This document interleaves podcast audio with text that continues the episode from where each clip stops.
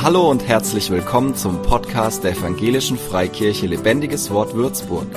Mach dich bereit für ein neues Wort von Gott für dein Leben. Haggai, das ist ein, das zweitkleinste Buch im Alten Testament. Wusstet ihr das? Also wenn du mal nicht lange Bibel lesen möchtest, aber trotzdem ein ganzes Buch schaffen möchtest, dann kannst du dir Haggai aussuchen. Das geht ratzfatz. Ja, wir hatten uns letztes Jahr, äh, letztes Jahr, letztes Mal angeschaut, äh, ein bisschen den Hintergrund von Haggai, in welcher Zeit wir uns befunden haben und äh, was da so los war, wie der Kontext dieser Geschichte war. Und wenn dich das interessiert, lade ich dich ein, geh auf YouTube, auf Podcast, hör dir das nochmal an. Ich bringe das heute nicht mehr mit rein. Nur soweit, dass die Juden damals aus dem babylonischen Exil entlassen wurden von dem König Kyros, dem Perserkönig, und zurückkehrten und mit großer Begeisterung anfingen, den Tempel wieder aufzubauen, das Fundament für den Tempel zu legen.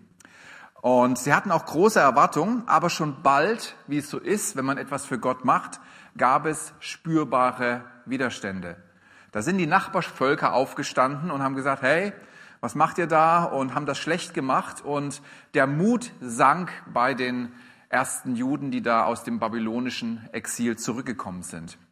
Ja, kennen wir irgendwoher. Ne? Sobald du anfängst, einen Schritt mit Gott zu machen, stehen irgendwo welche Gestalten auf und äh, heben den Finger und sagen, was machst du denn da? Stellen die Sache im, im, ja, im einfachsten Fall nur in Frage, im schlimmsten Fall gibt es Gegen, äh, Gegenwehr, Widerstand. Und das führte eben zur Ermutigung bei den Juden.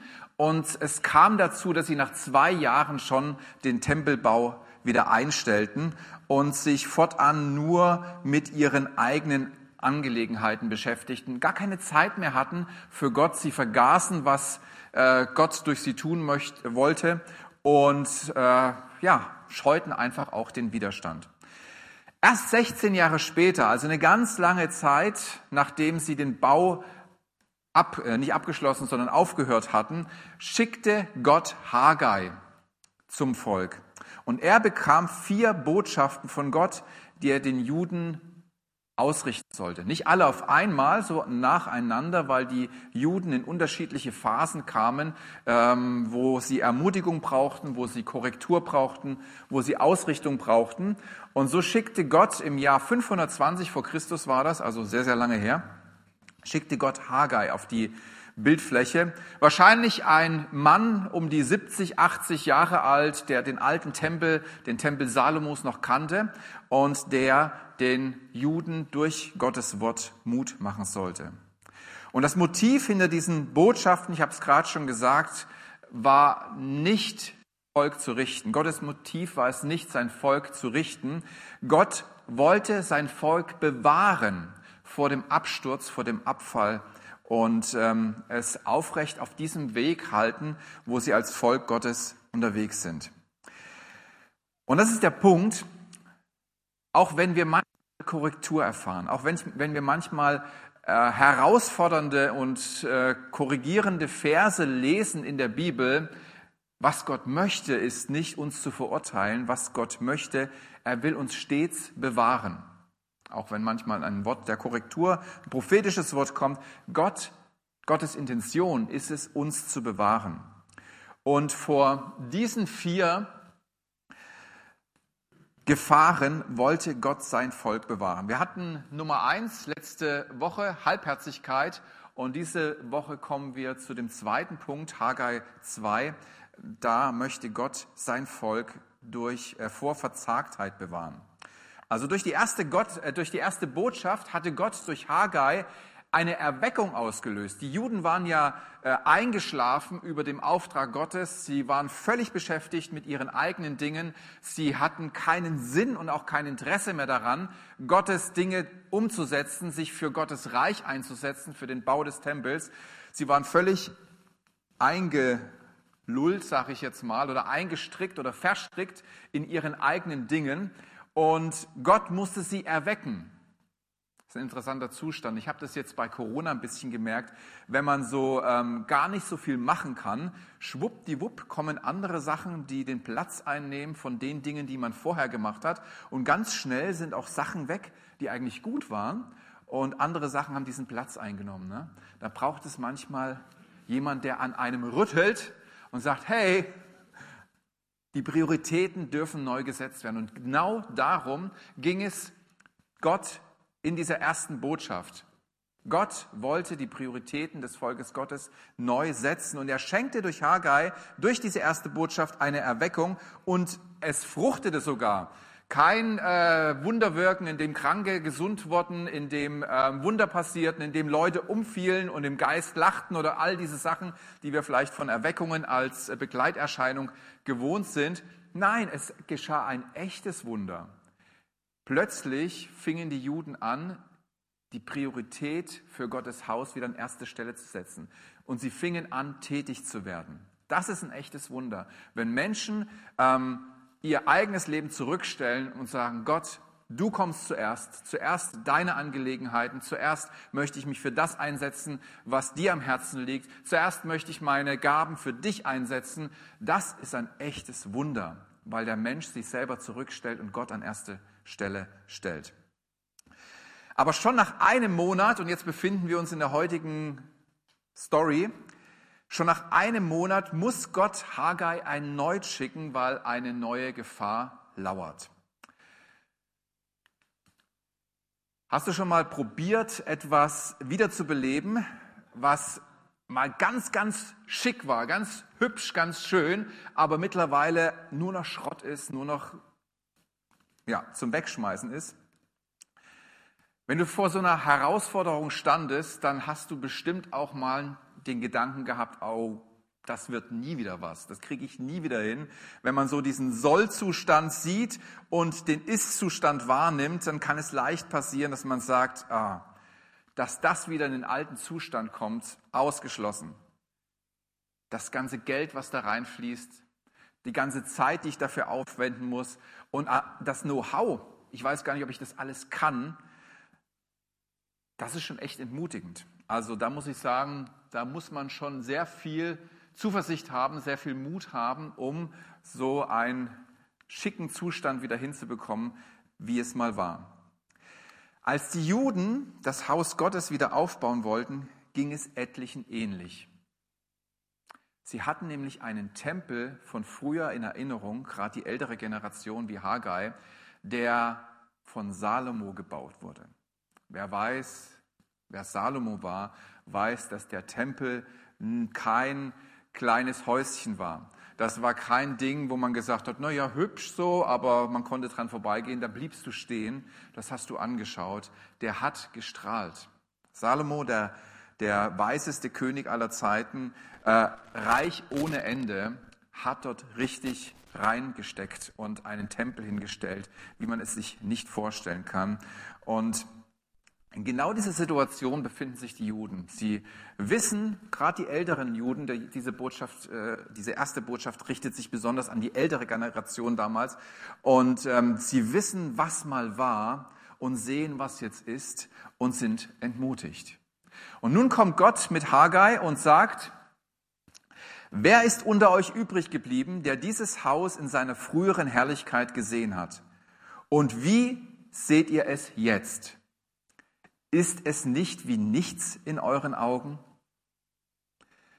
Ja, wenn du den salomonischen Tempel gesehen hast, wenn du das miterlebt hast und dann siehst, wie Fundamente gelegt werden, dann hast du schon deine Herausforderung. Und diese, dieser Vers, wie gesagt, betrifft besonders die ältere Generation, die das Haus Gottes in seiner alten Herrlichkeit noch kannte, also den Tempel Salomos, der aufgebaut wurde mit einem Haufen Arbeitern, mit Fachleuten. Salomo hat richtig Zedernholz aus dem Libanon kommen lassen. Der hat ähm, Gold und Schmuck dort reingesteckt. Der hatte ja so viel Besitz, der konnte da richtig ähm, ja, angreifen und richtig Sachen reinstecken. Und jetzt sind da, sag ich mal, ein paar Flüchtlingsheimkehrer in die alte Heimat, kommen zurück, nehmen das mit, was sie, was sie tragen können, was sie mitnehmen können und sollen mit diesen eigenen, mit diesen einfachen Mitteln versuchen, den Tempel wieder aufzubauen. Das sind schon Spannen, ähm, das ist immens. Und manchmal denkt man an alte Zeiten zurück, auch wir, und fragt sich, ob es jemals wieder vergleichbar wird oder werden kann. Ist ja manchmal so, ne? Man denkt so an die alten Zeiten. Oh, was haben wir da erlebt? Wie stark haben wir da Gottes Wirken erlebt? Wie, wie, wie, wie, wie toll war diese Gemeinschaft? Und äh, man vergisst, dass man früher auch an früher gedacht hat und von früher geschwärmt hat. Aber in dieser Situation befinden sich die Juden. Vor dieser Anfechtung standen die frisch erweckt, das frisch erweckte äh, Volk Gottes im Tempelbau. Und Gott wusste, dass er eingreifen muss, um die Arbeiter aus dieser Haltung herauszuholen. Es war zerstörerisch. Es äh, konnte dazu führen, dass die Arbeiten eingestellt werden, dass die Vision Gottes vergessen wird. Und wie zerstörerisch diese Haltung ist, sehen wir, äh, sehen wir wenn wir in Offenbarung lesen. Dort wird diese Haltung der Verzagtheit mit anderen Fehlentwicklungen in einem Satz genannt. Und das ist erstaunlich, mit was das da zusammensteht. Hier steht äh, geschrieben, dagegen den Feigen, kann auch mit Verzagten, äh, Synonym äh, übersetzt werden, und Ungläubigen, den Unreinen und Mördern, aha, Feige und Unrein und Mörder in einem Satz, den Unzüchtigen und Zauberern, den Götzendienern und allen Lügnern soll ihr Teil in dem See werden, der mit Feuer und Schwefel brennt. Dies ist der zweite Tod. Also komische Konstellation. Auf den ersten Blick hat das eine vielleicht nicht, nichts mit dem anderen zu tun, aber alle Bereiche und das eins, sie sind Irrwege. Sie führen weg von Gott. Sie führen weg von der Vision Gottes, sie führen weg vom Auftrag Gottes, sie führen weg von dem Weg, den Gott mit seinem Volk gehen möchte. Und Gott will die Israeliten vor dieser Falle, vor diesem Zustand bewahren, indem er Haggai mit einer zweiten Botschaft schickt, die wir jetzt hier lesen, wenn sie kommt. Nochmal. Nein, jetzt haben wir es doch. Ach nee, da steht eine Offenbarung unten. Wer hat denn das da hingeschrieben? Wer hat denn das gemacht? Da war einer nicht gut in der Vorbereitung. Ist nicht Offenbarung, ist Haggai 2, Vers 4. Und nun sei stark, man kann auch mutig übersetzen, stark und mutig, ja, das kennen wir ja. So oft in der Bibel steht, sei stark und mutig.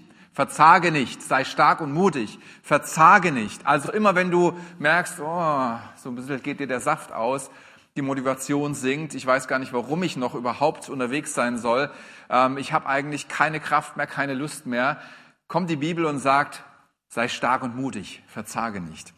Und nun Haggai wieder zurück zu Haggai. Nun sei stark oder mutig, Zerubabel spricht der Herr, und sei stark und mutig, Jeshua, Sohn des Jozadak, du hoher Priester, und sei stark und mutig, alles Volk des Landes, spricht der Herr, und arbeitet. Der Unterschied zwischen mutig und verzagt sein ist, gehst du weiter oder bleibst du stehen? Packst du an oder hörst du auf? Dein Mut beweist sich in deinem Handeln und das ist auch die Aussage hier, denn ich bin ähm, und arbeitet, denn ich bin mit euch, spricht der Herr der Herrscharen. Gott gibt Ermutigung durch sein Wort. Danke, liebe Renate, für diesen Eindruck. Gott gibt Ermutigung durch sein Wort. Er spricht etwas. Und so greift Gott oft ein, wenn nicht immer ein in unser Leben. Wenn wir verzagt sind, wenn wir Probleme haben, wenn wir Herausforderungen haben, greift Gott ein durch sein Wort. Er nimmt nicht alles weg. Er holt dich nicht heraus aus der Situation und stellt dich an einem Ort, wo die Sonne scheint und äh, die Temperaturen stimmen und alle Unwegigkeiten weg sind. Nein, er kommt in deine Situation, da wo du stehst, und er gibt dir ein Wort. Er spricht zu deinem Herzen. Er spricht zu deiner Seele. Er spricht zu deinem Glauben und zündet dich an, richtet dich wieder auf. Und wir haben ja hier diese Dankbarkeitskarten. Da könnt ihr gerne mal hingehen. Oh, jetzt ist meine Predigt weg. Da könnt ihr gerne mal hingehen. Im Foyer liegen die in zwei Boxen und da kann man mal draufschreiben, für was man dankbar ist. Und ich habe ja gesagt, wir lassen die ab und zu mal hier mit einfließen. Heute habe ich was Passendes gefunden. Äh, hier steht eine Person, die sich nicht namentlich äh, geäußert hat, aber vom Zeugnis her passt es wunderbar. Ich bin dankbar für ganz vieles. Das sind wir ja alle, ne? Aber Gott hat mich zuerst geliebt und jedes Mal, wenn ich ein Anliegen hatte, war die Predigt genau die Antwort auf meine Fragen und Unsicherheiten.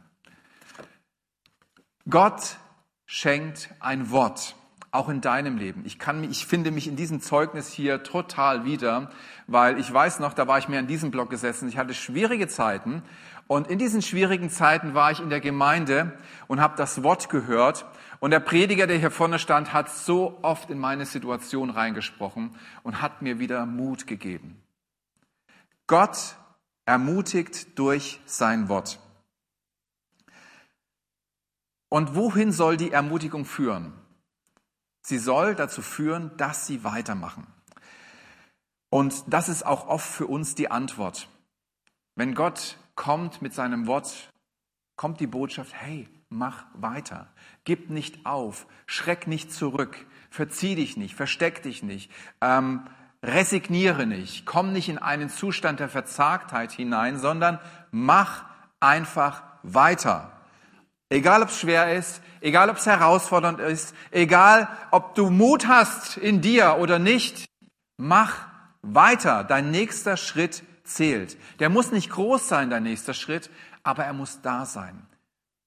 Die erste Predigt im Januar haben wir es gehört, Gott braucht irgendetwas, wo er angreifen kann mit seiner Kraft, wo er hineinkommen kann, wo er etwas bewirken kann. Und das ist dein nächster Schritt. Das ist das, was du tust. Wenn du nichts tust, hat Gott keinen Angriffspunkt. Wenn du etwas tust, dann ist es noch so klein, kann Gott damit etwas anfangen, kann hineinkommen und kann sich durch seine Kraft verherrlichen. Und Gott liefert den Israeliten auch einen Grund weiterzumachen. Denn ich bin mit euch, spricht der Herr, der Herrscher. Denn ich bin mit euch. Das Beste, was dir passieren kann, ist Gott auf deiner Seite zu haben. Die größte Lösung, die stärkste Hilfe ist Gott auf seiner Seite zu haben. Jetzt hättet ihr auch applaudieren können oder jubeln, aber das müsst ihr nicht. Paulus sagt im Römerbrief, wenn Gott für uns ist, wer kann wider uns sein? Ja, das war schon mal besser. Wenn Gott für dich ist, wer kann gegen dich sein? Du hast die stärkste Macht des Universums auf deiner Seite. So, wer kann gegen dich sein? Wer kann sich mit dir anlegen? Es geht doch immer um Stärke. Ich habe mal von Ingolf Elsel eine Predigt gehört über Exorzismus, also dass Menschen äh, frei werden von geistlichen Einflüssen. Und äh, er sagt, in der geistlichen Welt geht es immer um Kraft. Wer ist der Stärkere? Und in deinem Leben kannst du den Sieger aller Sieger, den König aller Könige, den Stärksten der Starken auf deiner Seite haben. Das ist möglich und das ist sogar sicher. Wir zweifeln manchmal daran, weil äh, nichts kann uns an unserem Weg eigentlich hindern, außer es kommen Zweifel rein. Und Zweifel, wir wissen, wer die Zweifel streut, um uns zu verunsichern, damit wir nicht festhalten in unserem Glauben. Aber ich möchte dir einen Beweis liefern, dass Gott an deiner Seite ist, dass er mit dir ist und dass das hier für dich gilt, dass Gott an deiner Seite ist. Möchte ich dir gerne einen Beweis liefern.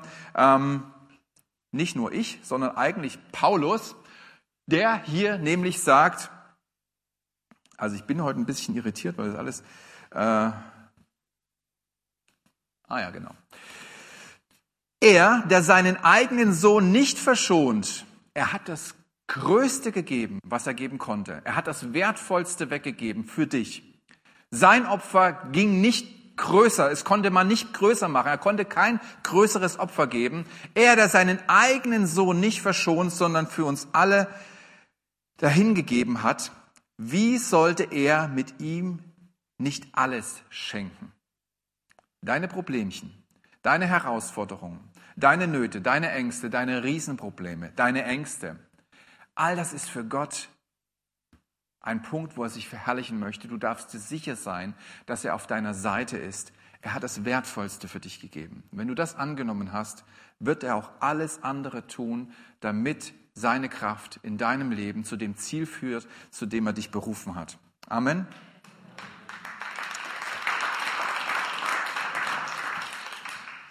Gott zu dienen ist nicht immer einfach. Könnt ihr auch einen Amen sagen? Das ist so. Aber entscheidend ist nicht, wie groß die Herausforderung ist, in was du stehst, was dich so äh, umtreibt. Entscheidend ist unsere Reaktion darauf. Entscheidend ist, wie wir mit dieser Sache umgehen, wie wir uns da drin verhalten.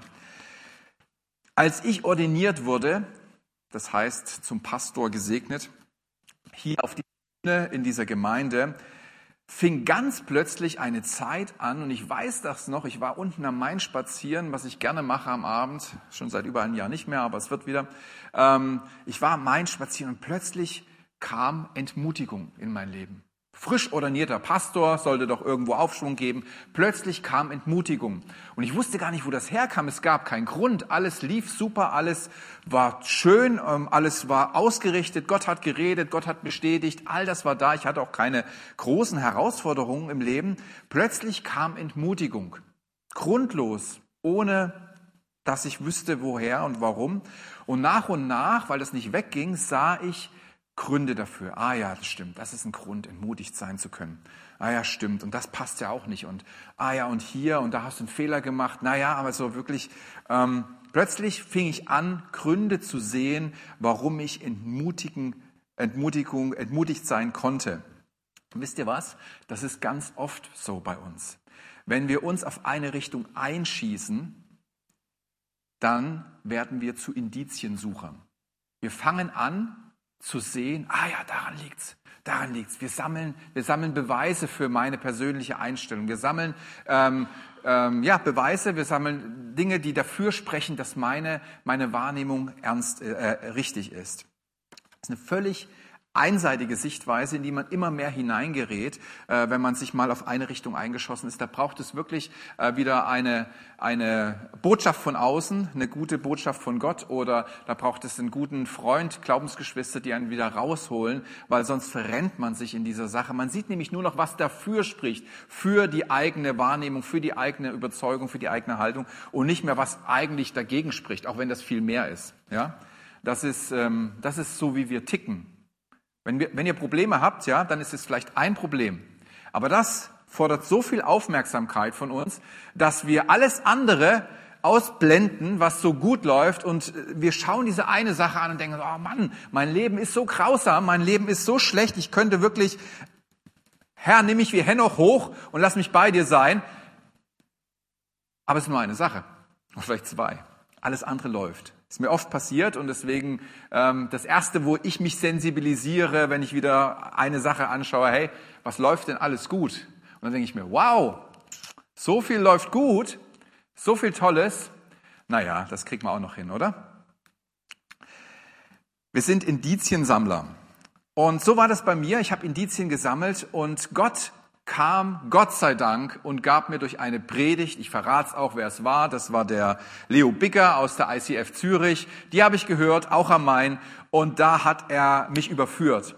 Und ich habe gesehen, hey, du hast dich da auf was eingeschossen, was ähm, unreal ist. Das geht an der, an der Realität vorbei. Du bist einer Lüge aufgesessen, ähm, weil Gefühle gekommen sind, weil du nicht wusstest, wo diese Gefühle herkamen und plötzlich hast du Indizien gesammelt und gesucht und hast dich so auf deine Richtung eingeschossen und du bist einer Lüge aufgesessen. Und er hat mich da rausgeholt durch diese Predigt und ähm, hat mir einen Grund gegeben, nicht verzagt zu sein, nicht entmutigt zu sein, nicht an mir zu zweifeln. Und dieser Grund, mit diesem, diesem Grund, den er mir gegeben hat, den erwähnt auch Paulus und auch Haggai stimmt damit überein, indem sie sagen, wenn du Gott auf deiner Seite hast und weitermachst, ist die Sache eigentlich schon entschieden. Wer Gott auf seiner Seite hat, ähm, ja, wer könnte gegen einen sein? Oder warte mal, wenn Gott für uns ist, wer kann wider uns sein? Die Botschaft ist, Gott ist auf deiner Seite. Gott ist für dich. Gott ist bei dir.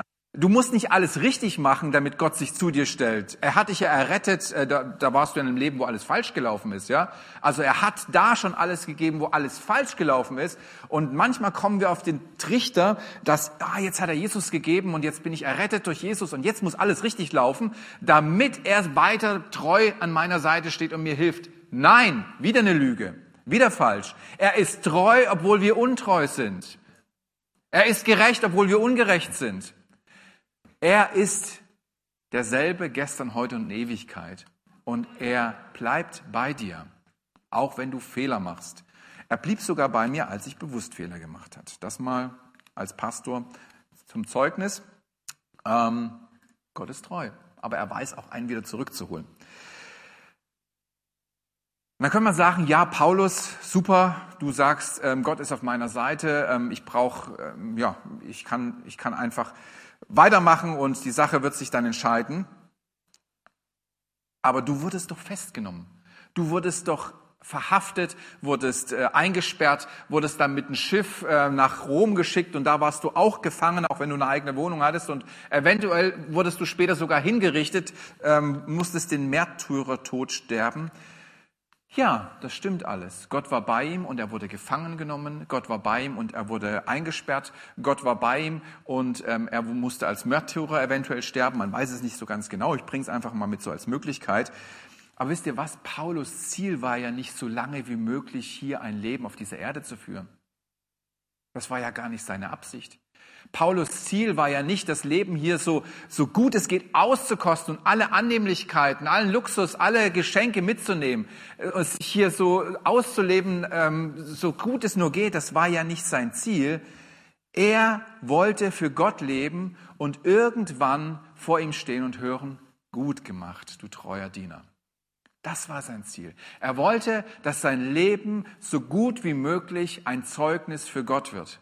Dass sein Leben, und das ist auch mein Gebet immer wieder, dass sein Leben ein sichtbarer Wegweiser ist auf Gott, damit Gott gesehen wird durch sein Leben, damit andere Menschen in die Beziehung führen, erfinden und damit andere Menschen in die Versöhnung durch Jesus Christus durch das kommen, was du repräsentierst. Das war sein Ziel. Also, dass Gott bei uns ist, dass Gott mit uns ist, heißt nicht, dass wir nicht auch durch schwere Zeiten gehen. Weil sein Ziel ist nicht, dass wir in Saus und Braus leben. Das gönnen wir, das gönnt er uns. Wir haben letzte Woche die Predigt gehört. Es, steht nichts da, äh, ähm, es steht nichts dagegen, sich hier was aufzubauen, einen schönen Urlaub zu machen, sich schick zu kleiden und, und irgendwie ein Häusle zu bauen, worüber ich ja ganz freu, froh bin. Steht nichts dagegen.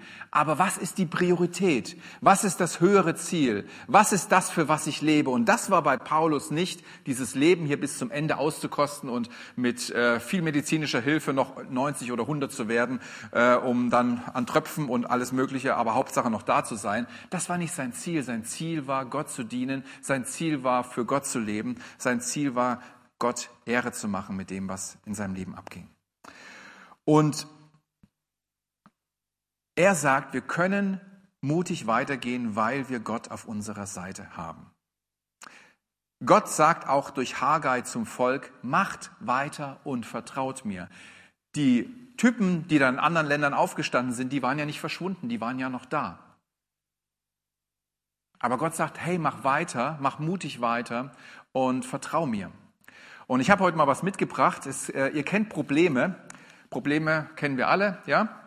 Und ähm, ich habe da mal ein Problem mitgebracht, ich sehe es schon da drüben und die sieht man ja wirklich schon von Weitem. Ne? Also Probleme, bevor du anfängst, irgendwas zu machen, irgendeinen Schritt, da sitzt du noch auf deiner Couch und guckst, ähm, was Gott gesagt hat und was du, äh, in welche Richtung es gehen soll. Und dann siehst du schon das erste Problem, ja. Das siehst du schon. Da, da ganz hinten ist das erste Problem. Hast du nicht mal einen Schritt gemacht, aber das Problem siehst du schon, ja. Und so siehst du das Problem und Gott sagt, hey, geh weiter, mach einen Schritt und du kommst dem Problem näher, es verschwindet nicht. Und Gott sagt, hey, mach Einfach weitergehen. Mach dir Mut. Geh auf das Problem zu und dann gehst du auf dieses Problem zu und das Problem verschwindet nicht. Das Problem verschwindet einfach nicht. Und dann stehst du vor diesem Problem. Ich hoffe, es platzt nicht, das Problem. Dann stehst du vor diesem Problem. Du hast dieses Problem direkt vor dir. Weißt du, was ich erlebe? Gott schickt mich immer weiter, immer weiter und das Problem löst sich nicht. Es löst sich einfach nicht auf. Aber in dem Moment, wo ich genau vor dem Problem stehe, wo es zählt alles oder nichts, jetzt oder jetzt aufwärts oder abwärts, dann passiert Folgendes. Oh, die Aerosole. Immer das. Das Problem löst sich auf. Also was ich oft erlebe, ist, nicht, dass, das, dass, dass ich den Weg sehe, die Berufung Gottes, das, was Gott spricht, hey, das sollst du tun. Und dann tut sich so bilderbuchmäßig wie vor den, Israel, äh, vor den Israeliten aus dem Auszug aus Ägypten das Meer teilen und ich sehe das Land auf der anderen Seite und sage, also jetzt kann ich aufstehen.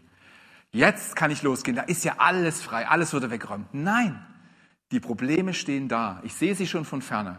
Und ich laufe mit der Zusage, ich bin bei dir, mit Gott Schritt für Schritt auf diese Probleme zu und vertraue, dass wenn ich vor ihnen stehe, dass sie sich auflösen, dass sich Gott in irgendeiner Weise darum kümmert. Das ist, wie ich Gott erlebe und das ist eigentlich, wie es funktioniert. Gott gibt uns einen Grund, mutig zu sein, weil er mit uns ist. Er ist mit uns. Und er ist die Antwort auf alle Gründe der Entmutigung. Egal, was dich entmutigt, die Antwort ist, ich bin mit dir. Ich bin bei dir. Wenn du auf wenn du Gott auf deiner Seite hast, hast du den Sieger auf deiner Seite. Hast du den auf deiner Seite, der alles überwunden hat, der alles unter seine Füße getreten hat. Und der Unterschied zwischen einem Sieger und einem Verlierer ist nur eine Sache. Wenn du Sieger sein willst, musst du genau zuhören jetzt. ist nur eine Sache, was dich äh, vom Verlierer zum Sieger werden lässt. Du machst weiter. Du gibst nicht auf. Du stehst wieder auf. Du entwickelst Resilienz. Du lässt dich nicht entmutigen. Du bleibst nicht am Boden liegen und sagst, eh alles scheiße. Was soll das Ganze? Gott hol nicht wie Henoch. Wenn wir nicht aufgeben, kann Gott aus kleinen, unscheinbaren Schritten, die wir machen, etwas machen.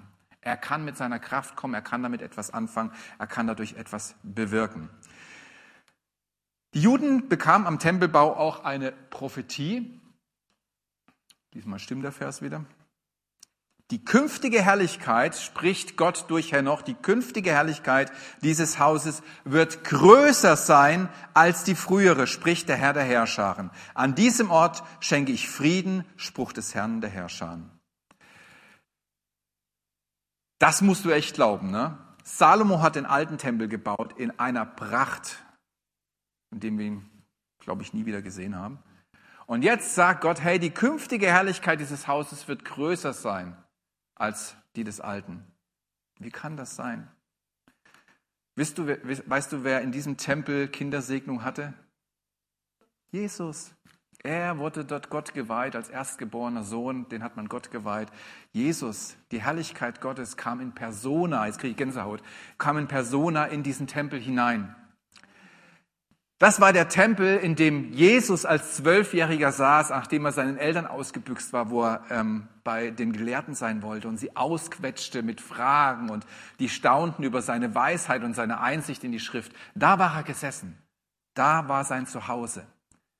In diesem Tempel hat Jesus gelehrt. Aus diesem Tempel hat Jesus die äh, Händler rausgejagt und gesagt, hey, das ist das Haus meines Vaters, mein Haus soll ein Haus der Anbetung sein. Und ihr habt es zu einer Räuberhöhle gemacht.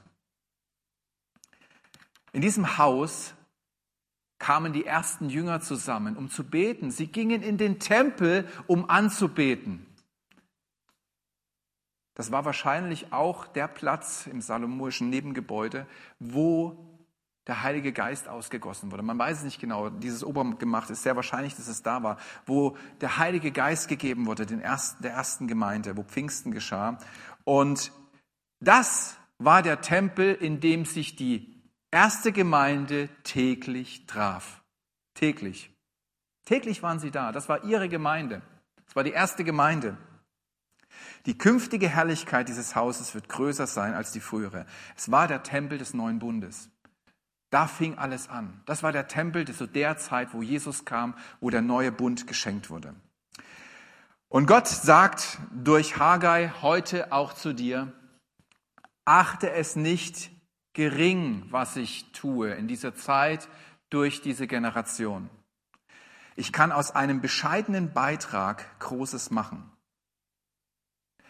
Sei stark und mutig, denn ich bin mit dir. Das ist Gottes Botschaft in uns und in diesem Sinne sage ich, verzage nicht. Amen.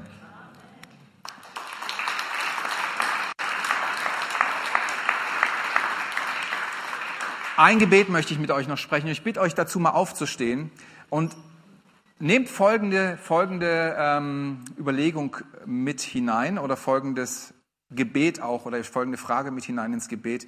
Ähm, überleg dir einfach mal oder bewege es vor Gott. Wo möchte Gott dich im Moment besonders ermutigen, dran zu bleiben? Welcher Bereich ist das? Gott überfordert dich nicht mit unzähligen Sachen. Ähm, lass dir mal eine Priorität schenken, was Gott jetzt gerade fokussiert. Und wenn du nichts hast, dann sag mal Gott, hey, was möchtest du durch mich tun? Was ist das, der nächste Schritt, den ich tun möchte oder den ich tun soll. Dazu lade ich dich ein, während ich dich segne. Ich glaube, Gott wird zu dir sprechen. Er ist ein Gott, der redet. Amen. Vater, und so danke ich dir für deine Gnade, dass du mit uns bist, dass du bei uns bist, Herr. Und mit diesem Bewusstsein, mit dieser Gewissheit wollen wir auf das zugehen, wo du uns hingesandt hast. Wir wollen das tun, was du uns anvertraut hast. Wir wollen unsere Gaben einsetzen für das, was du bauen möchtest. Wir wollen dich an erste Stelle stellen, Herr. Und ich danke dir, dass du uns alle immer wieder ermutigst, den, neuen, den nächsten neuen Schritt zu gehen, Herr.